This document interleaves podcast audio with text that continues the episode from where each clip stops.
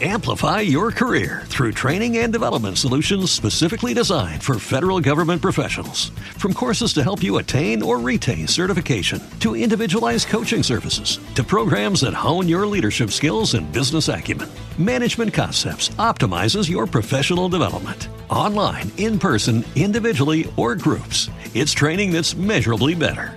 Learn more at managementconcepts.com. That's managementconcepts.com. Hola de nuevo y bienvenidos al séptimo episodio para mecenas de Maichan in Japan.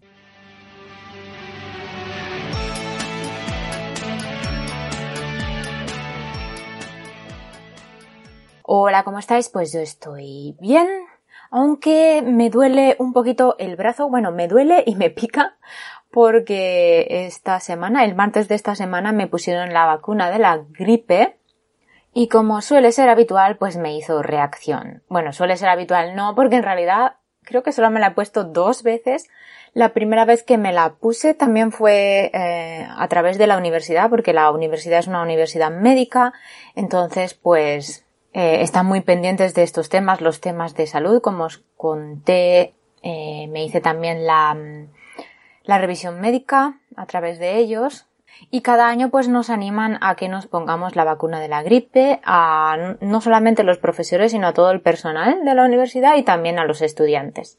Y yo me la puse el primer año y me hizo una reacción bastante fuerte, se me hinchó muchísimo el brazo, me empecé a encontrar muy mal, creo que tenía fiebre, digo creo porque en ese momento no tenía termómetro, viva yo, pero así es.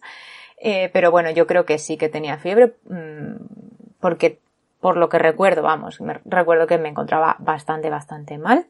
Entonces, a partir de ese año, eh, bueno, a partir de ese año no, al año siguiente yo ya empecé a rechazar su bonita oferta de la vacuna de la gripe porque no la ponen gratis, no tenemos que pagar nada. Otras vacunas que me he puesto allí sí que he tenido que pagar, pero en este caso nos la ponen gratis, pero igualmente yo la he estado rechazando todos estos años y este año, pues bueno, decidí ponérmela porque tal y como está la situación, pues es mejor evitar saturar aún más los, los servicios sanitarios, ¿verdad? Pero como yo esperaba, me ha vuelto a hacer reacción. Esta vez es un poco diferente, solamente me, se me ha hinchado un poquito el brazo y me ha salido como una especie de eczema bastante grande en el brazo, parece la bandera de Japón. es muy curioso. Eh, he subido una foto a Instagram y a Twitter, pero si queréis la subiré también aquí en la zona de comunidad para que lo veáis. Creo que era un vídeo, sí, en Twitter era un vídeo, en Instagram subí tanto foto como vídeo. Ya lo veréis. Ahora lo tengo un poco mejor, pero igualmente me pica bastante y no me puedo rascar y es una sensación, pues, mmm, como os podéis imaginar, no demasiado agradable.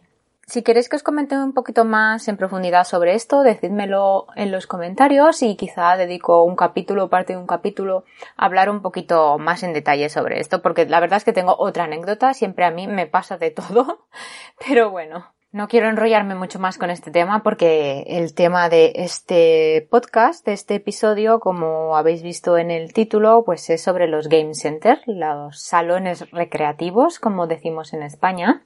Y bueno, pues allá vamos a hablar sobre este tema.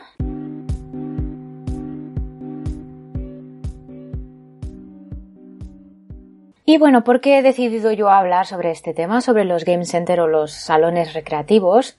Bueno, resulta que es un lugar que yo visito, o mejor dicho, visitaba con frecuencia, porque muchos ya sabéis que me gustan los videojuegos. De hecho, tengo canal en Twitch y me conecto todas las semanas, de momento todas las semanas, viernes y sábados, me estoy conectando, así que si queréis verme jugar o charlar o lo que sea, pues allí, allí estoy conectada.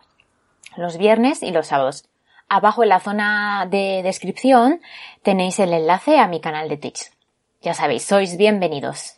Y bueno, a mí me gustan los videojuegos, pero a mi marido también. A mi marido muchísimo más que a mí, a él le encantan, es su pasión. De hecho, hasta hace poco estaba participando en un evento semanal que se hacía aquí en Tokio. Eh, era un evento donde se reunían muchos jugadores de fighting games Lo que pasa es que ahora con el tema del virus pues se ha cancelado, pero sí él iba allí cada día y participaba no como jugador, sino él eh, colaboraba allí, era, formaba parte del staff, del personal y atendía pues a los, a los participantes, a las personas que venían allí a jugar o, bueno, era una competición, así que sí, venían a jugar, pero también a competir. Entonces, nada, eh, como os podéis imaginar, pues mm, hemos frecuentado mucho los salones recreativos de aquí, sobre todo de nuestro barrio, y de eso os voy a hablar un poquito.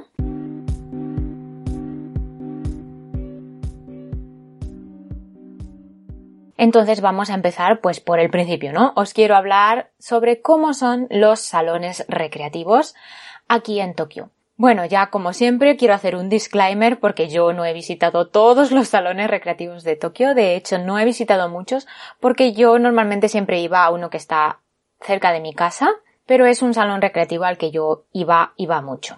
Bueno, ¿y cómo es ese salón recreativo? Pues tiene dos plantas, en este caso tiene dos plantas. Normalmente constan de más plantas, por ejemplo, si vais a Kijabara, allí hay bastantes salones recreativos y normalmente tienen más de dos plantas, pero al que iba yo en mi barrio eh, es de dos plantas. Y lo lleva la compañía Namco, una empresa de videojuegos que supongo que la conocéis, si os gustan los videojuegos seguramente la conoceréis. Aunque creo que lo estoy diciendo mal porque esta compañía se fusionó y ahora creo que se llama Bandai Namco. Pero bueno, ya me entendéis, ¿no? Entonces muchos de los ah, salones recreativos de Tokio los lleva eh, esta empresa o otra empresa muy muy famosa que se llama Sega. Pero cabe decir que no solamente existen estas dos compañías.